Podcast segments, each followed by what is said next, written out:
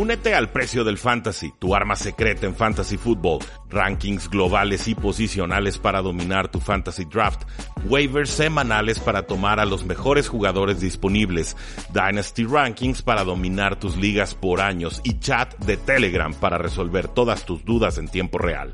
Visita stam.store diagonal precio NFL o da clic al link en este episodio para suscribirte.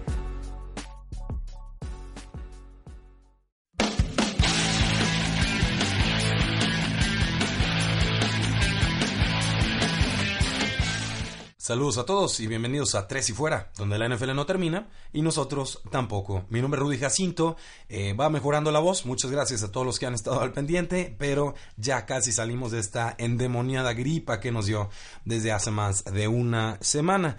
Hoy vamos a estar platicando sobre noticias generales de receptores abiertos, de alas cerradas, hay mucho que platicar ahí, y también con linieros ofensivos. El día de mañana platicamos entonces sobre noticias en el costado defensivo del balón, sobre todo la llegada de Ezekiel Ansa, ex pass rusher de los Detroit Lions a los Seattle Seahawks. Les adelanto, me encanta muchísimo ese movimiento. Y ya el día sábado ya retomamos nuestro análisis de draft con la cuarta y la quinta ronda de este año. Muchas gracias, sigan descargando estos episodios, síganos en Facebook, en Twitter, en Instagram, síganos en YouTube, ya no tarda en salir un video sobre el proceso de waivers, cómo funciona y cómo es que los equipos intentan aprovecharlo. Y pues sin mayor preámbulo, vamos con las noticias. Les dije en el programa de ayer que habían dos temas que me tenían un tanto pues no sé si molesto, pero por lo menos sí preocupado sobre la NFL.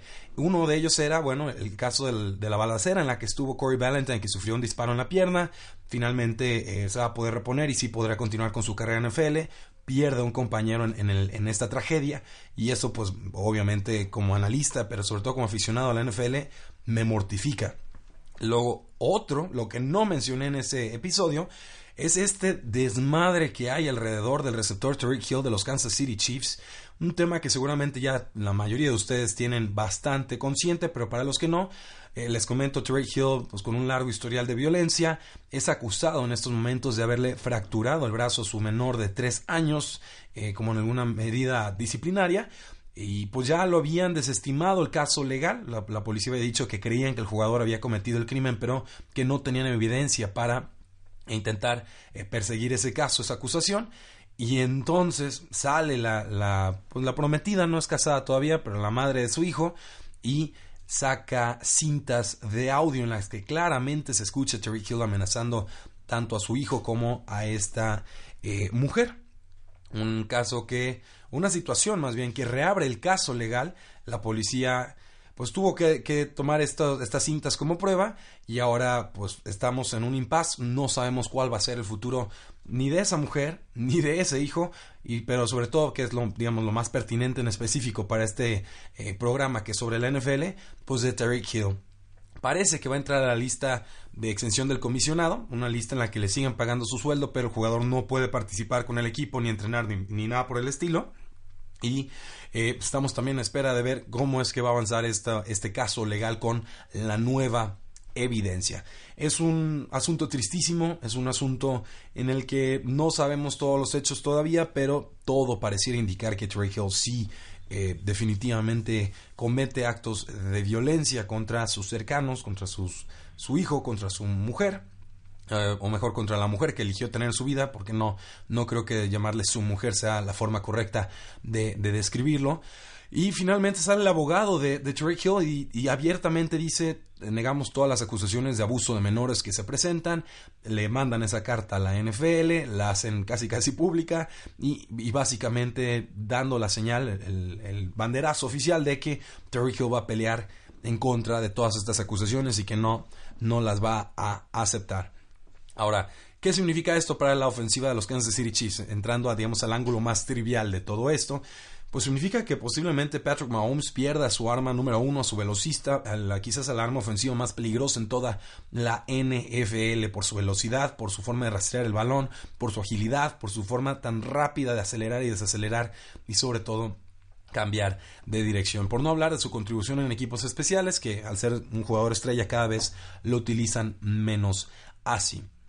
Pero si fuera a entrar en esta lista de comisionado o si lo cortara el equipo, eh, ¿Saldrían los Cleveland Browns a tomar otra vez al jugador? Eh, digo, es, un edge. John Dorsey, el ex general manager de los Kansas City Chiefs, ahorita está al frente de los Cleveland Browns. Y ya lo hizo con Kareem Hunt, que empatió a una mujer y no le importó eh, la prensa negativa, tomó al jugador. ¿Se, atrevería a tomar a, Drake Hill?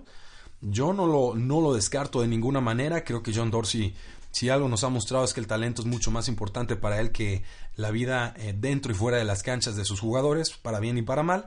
Eh, y también, bueno, ¿dónde deja esto Andy Reid? Que es alguien que normalmente le da oportunidades a jugadores eh, problemáticos, que tienen un historial complicado. Sus mismos hijos también enfrentaron situaciones de este tipo, por eso se habla de que pues Andy Reid tiene esta apertura hacia los jugadores que cree que los puede redimir o ayudar a rehabilitarse de alguna manera. Pero eso también puede ser un discurso para decir vamos a tomar al jugador más talentoso y no me importa que tenga problemas extra cancha, ¿no?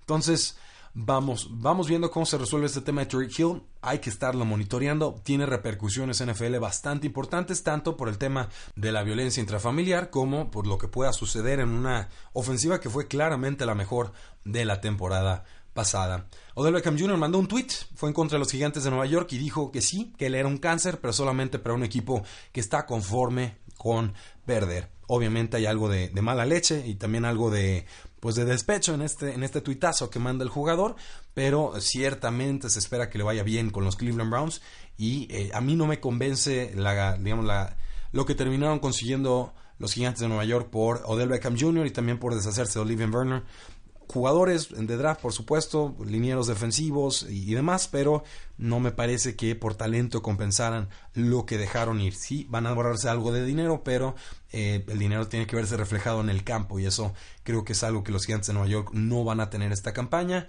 Tuvieron un, récord de 5 victorias, 11 derrotas el año pasado y no creo que su equipo sea mejor en estos momentos. Yo sí creo que pueden terminar con récord de 4 y 12.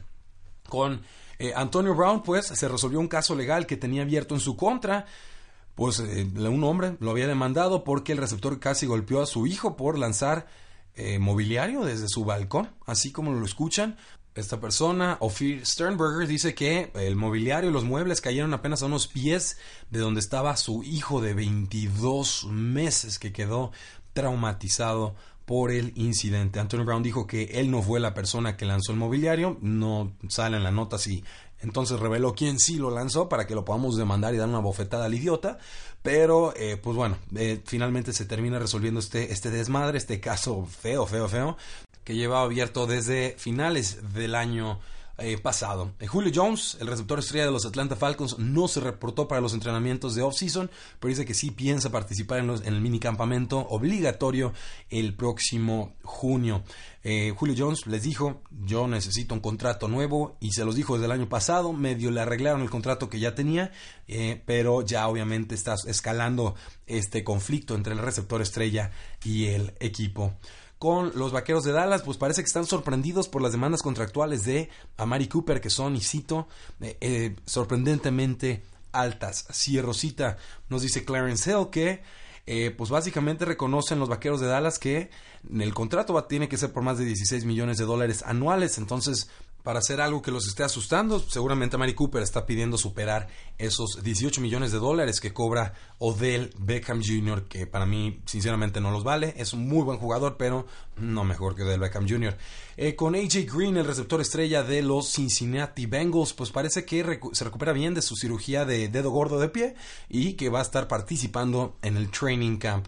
Eh, Green, un jugador fantástico, a, mí me encanta, siempre se habla de Julio Jones, se habla muy poquito de AJ Green y son bastante comparables.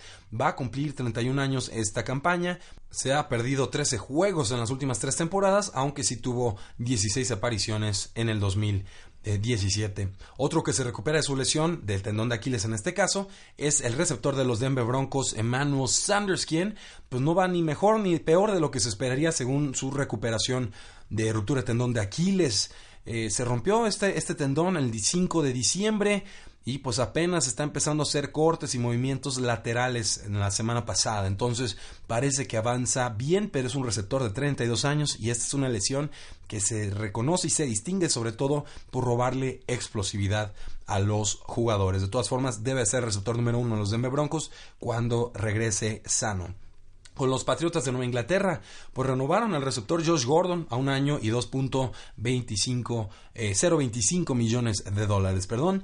Está suspendido indefinidamente Josh Gordon, pero en febrero NFL.com dijo que había una oportunidad para que fuera reinstalado para la fecha de training camp. Entonces, obviamente los Patriotas lo están reteniendo, creen que va a regresar, creen que va a jugar y será importantísimo porque les faltaban y les faltan todavía receptores a los Patriotas de Nueva Inglaterra. También firmaron los Patriotas a Demarius Thomas, un contrato de un año eh, que puede valer hasta 6 millones de dólares con incentivos. Ha estado bajando de nivel Demarius Thomas desde el 2016, quizás un poco antes. Tiene 31 años, se rompió su segundo eh, tendón de Aquiles en su carrera. Y pues bueno, los Patriotas desesperados por talento de receptores finalmente toman un jugador que fue seleccionado en el draft por Josh McDaniels, el actual coordinador ofensivo de los Patriotas de Nueva Inglaterra. Esto cuando McDaniels era el head coach de los Denver Broncos. No hay garantías de que llegue al roster de 53 jugadores, pero Finalmente hay una necesidad. Demarius Thomas ha sido un jugador que siempre ha interesado a los Patriotas de Nueva Inglaterra y finalmente le van a dar una oportunidad. Eh, Will Fuller, el receptor de los Houston Texans, eh, sí se estará quedando con el equipo una temporada más porque eh, los Texans tomaron su opción de contrato de quinto año, que es la opción que tienen disponibles los equipos para sus primeras selecciones. Ha aparecido en apenas 17 de 32 juegos de temporada regular en los últimos dos años, pero con una racha de touchdowns importantísima junto a Deshaun Watson. Se espera que Will Fuller, un velocista mm, que cada vez es más talentoso y tiene mejor control de balón, esté disponible para la semana 1. Los Delfines de Miami, pues está contento el receptor de Monte Parker de que le dieran la oportunidad de quedarse con este equipo eh, después de todos los movimientos de coaches que hubo en este offseason. Es un jugador que fue seleccionado creo que 14 global hace muchísimos años no ha dado el estirón, no ha mostrado mucho, físicamente sí parece un receptor prototípico X de estos profundos que ganan por velocidad y fuerza, pero han sido cosas muy muy esporádicas con él a lo largo de los cuatro años que ha estado con los Miami Dolphins. Quizás el cambio de coaches sí le pueda favorecer para finalmente establecerse en la NFL.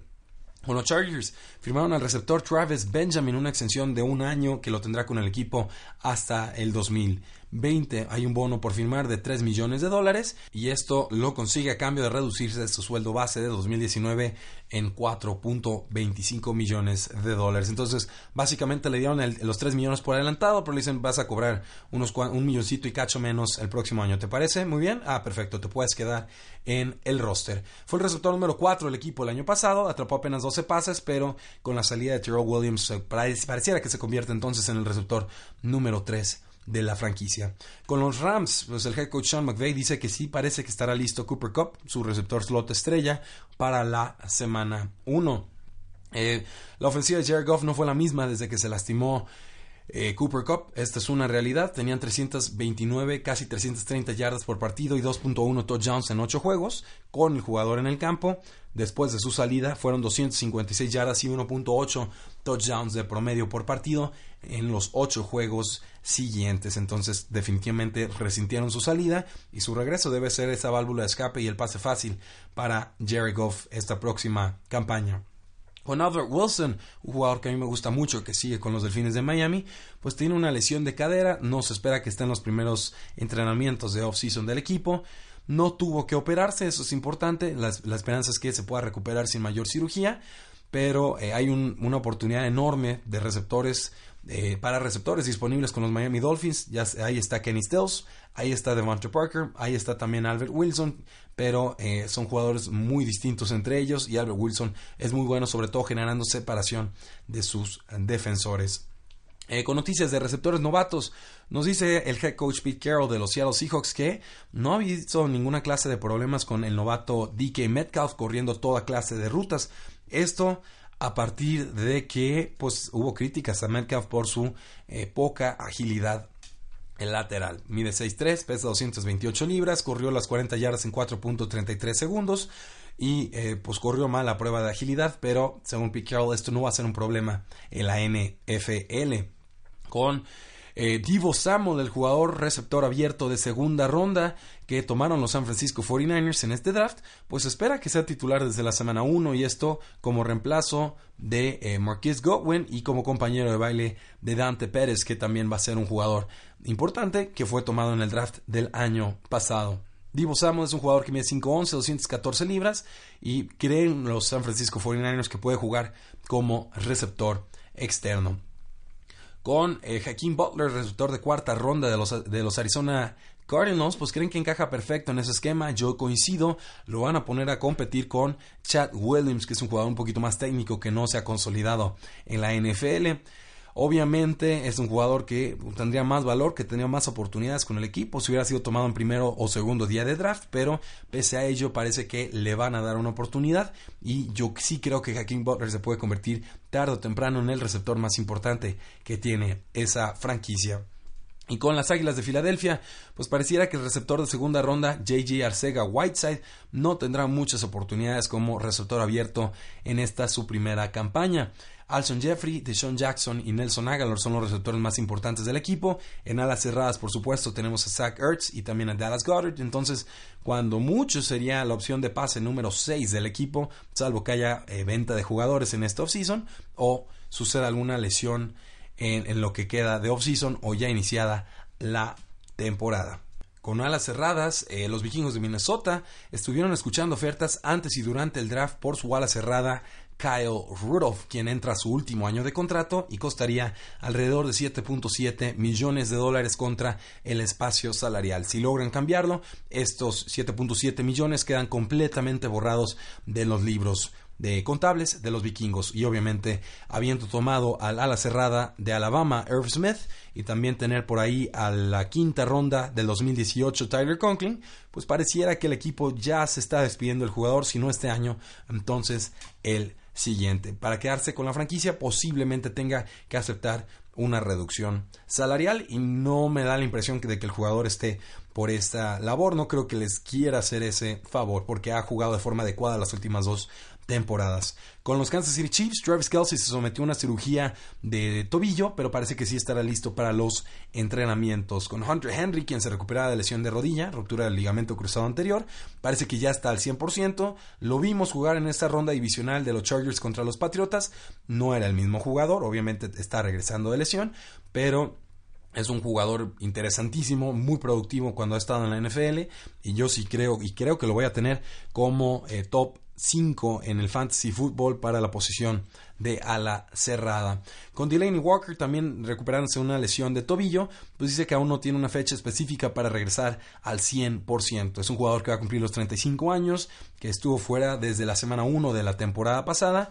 Eh, se la están llevando muy tranquilo, obviamente, no hay prisa para que regrese a los emparrillados, pero estamos hablando de una recuperación de 12 meses, entonces yo sí creo que debe regresar en plenitud de condiciones. Los Seahawks hicieron un trade con los Patriotas, consiguieron a la cerrada Jacob Hollister a cambio de una séptima ronda del draft 2020. Es un jugador que sobre todo contribuía en equipos especiales y de repente en la ofensiva, pero que también se la vivía lesionado. Eh, los Seahawks obviamente quieren que su jugador de 26 años, Nick Vennett o Ed Dixon, el veteranísimo, puedan contribuir junto a la cuarta ronda del 2018 Will Disley, quien se mantiene como el ala cerrada más importante de este equipo. Ben Watson, este jugador que estuvo con los Santos de Nueva Orleans en la temporada pasada, eh, ha decidido salir del retiro a sus 38 años, lo cual me sorprende mucho, y va a estar visitando a los Patriotas de Nueva Inglaterra este día jueves, el día en el que estamos grabando este episodio. Los Santos obviamente quedaron eliminados por los Rams en, en postemporada, ya había dicho Ben Watson que se iba, pero creo que el retiro de Gronkowski y el deseo de conseguir algún anillo por ahí podrían hacer que firme con Nueva Inglaterra. También se le ha vinculado a este jugador con los Chiefs, con los Bills y con los San Francisco 49ers. Por parte de los Patriotas tienen a Austin Seferian Jenkins como su ala cerrada número uno. Entonces, sí puedo ver una oportunidad para que Ben Watson entre y se establezca como la opción principal en esa eh, posición. Con los Cardinals, pues firmaron a Max Williams, un exjugador de los Baltimore Ravens que a mí me gusta, pero que las lesiones no le han permitido brillar en, durante su primer contrato, básicamente sus primeros cuatro años en la NFL. Fue el pick número 55 en el draft del 2015. Era alguien a quien se le presumía mucho por su habilidad con eh, la recepción de pases, pero lesiones, incluyendo una devastadora lesión de rodilla en el 2016, lo han mermado bastante. Con Cliff Kingsbury, el air raid esta ofensiva tan vertical y, agresiva por aire, pues creo que puede renacer, pero no es una ofensiva que tuviera mucha participación de alas cerradas en Texas Tech, que es de donde viene Cliff Kingsbury, el nuevo head coach de los Arizona Cardinals. Es un jugador que tiene 25 años, veremos si le alcanza para tener una carrera productiva en la NFL, probablemente no, pero insisto, como que tengo ese nombre ahí con, con, estrellita anotado al fondo a la derecha de mi cuadernito en caso de que llegue a explotar. Con noticias de alas cerradas, novatos, Vic Fangio, el head coach de los Broncos, cree que el pick número 20 global, Noah Fant, puede ser un ala cerrada que se alinee con los linieros ofensivos, es decir, una ala cerrada que cumpla en todas las facetas de juego que se le exigen a esa posición. Esto porque se le comparaba mucho con el compañero de equipo TJ Hawkinson, quien se especializa más en bloqueos, pero también sabe atrapar pases. Eh, creo que Noah Fant puede cumplir en todas las facetas de juego y que los Broncos llevaban tiempo sin tener una opción de pase importante en esa, en esa zona de, de tight ends. Entonces va a ser un jugador que tiene oportunidad de tener impacto inmediato con los Broncos. Por su parte, los San Francisco 49ers, con el head coach Cal Shanahan, creen que el receptor de tercera ronda, Jalen Hurd, se puede convertir en una ala cerrada. Habíamos presumido mucho a Jalen Hurd, quien de hecho fue corredor en Tennessee por delante de Alvin Kamara, si lo pueden creer o no. Después, pues estuvo cambiando a receptor y luego a la cerrada. Es un jugador muy versátil, con condiciones atléticas formidables.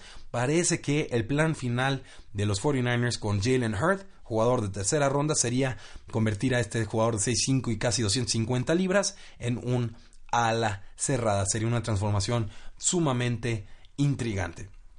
Eh, con noticias de linieros ofensivos, los Ravens decidieron tomar la opción de quinto año del tackle izquierdo Ronnie Stanley, como se esperaba.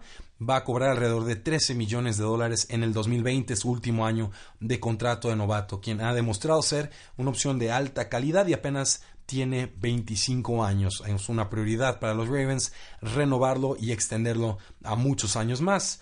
Con los Cowboys, el centro Travis Frederick, recuerdan este que tenía el síndrome de Guillain-Barré, pues ya está participando en entrenamientos de los Vaqueros de Dallas. El jugador no sabe cómo le va a responder el cuerpo a lo largo de la temporada, pero en estos momentos se siente bastante bien y dice que está emocionado de regresar con el equipo.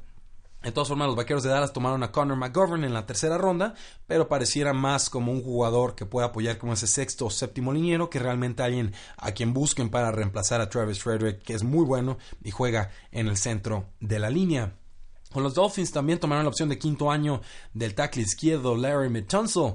Recuerdan a, este jugador, tomado 13 global en el draft del 2016, con el que, pues bueno, le salió un video ahí con una máscara de gas fumando marihuana, ¿no? Haciendo como una especie de bong extraño con, con la toma y fue cayendo posiciones hasta que le cayó a los Dolphins. Pues bueno, ha cumplido, puede mejorar el jugador, pero le hubiera ido mucho, pero a Brian Tannehill sí, Larry Mitunzel no le hubiera estado cuidando su lado ciego.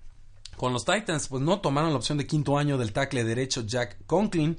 Y esto pues significa que está en su último año de contrato. Fue el pick número 8 global en el draft del 2016. Ha sido titular en 32 juegos sus primeras dos temporadas. Se rompe el, ligamento cruzado anterior en el 2017 en la postemporada.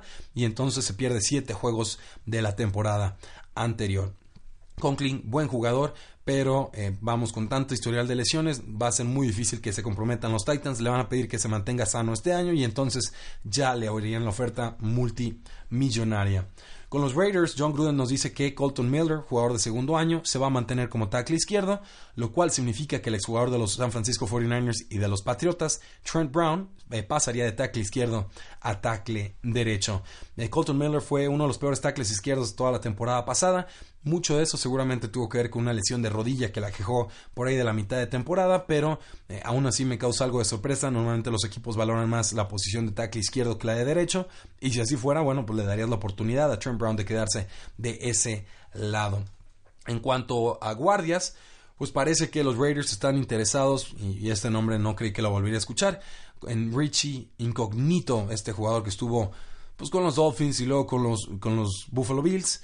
y tuvo toda clase de descalabros mentales la temporada pasada, peleándose con todos, eh, peleándose en, el gimnasio, peleándose con, con gente fuera del estadio. Eh, vamos, tiene alguna situación mental ahí. Rich Incognito es un personaje sumamente inestable y me sorprende que eh, con el discurso de John Gruden de que solo quieren a líderes confiables, veteranos que puedan eh, demostrar y darle carácter al equipo, de repente tomen a jugadores como Fontes Perfect o ahora estén muy interesados en Rich Incognito que podría ser suspendido por la NFL y eso parece ser la única razón por la cual aún no ha firmado con el equipo. Y por último, los Patriotas firmaron al tackle ofensivo Jared Valdir a un contrato de un año y 3.5 millones de dólares. Es un jugador enorme, mide 6'8, puede ganar otros 3 millones de dólares a través de incentivos. Eh, obviamente los Patriotas tienen que encontrar eh, cómo resolver su posición de tackle izquierdo sin Trent Brown, a quien perdieron en agencia libre. Fue poco efectivo, se ha, expuesto a muchas lesiones en temporadas recientes, pero pues por lo menos es algo de experiencia veterana en caso de que la primera ronda del 2018 Isaiah Wynn, que se recupera una ruptura de tendón de Aquiles, y el tackle derecho Marcus Cannon no estuviesen listos para esta campaña. También recuerda que los Patriotas tomaron a Jotny Cayuste en la tercera ronda de este draft, que es un jugador que me parecía iba a ser tomado, debió ser tomado por lo menos en la segunda ronda y algunos incluso especulaban que podía ser tomado en la primera. Eso, damas y caballeros, es el programa del día de hoy. Muchas gracias por habernos escuchado. Mañana platicamos de muchas noticias que hay en el costado defensivo del balón. Mi nombre es Rudy Jacinto. Pueden seguirme en Twitter como arroba paradoja. Y sigan descargando este, este episodio, otros episodios. Presúmanos con sus contactos. Entren a iTunes, déjenos reseña de 5 estrellas, algún comentario positivo. Todo nos ayuda para seguir creciendo. La NFL no termina y nosotros tampoco. Tres y fuera.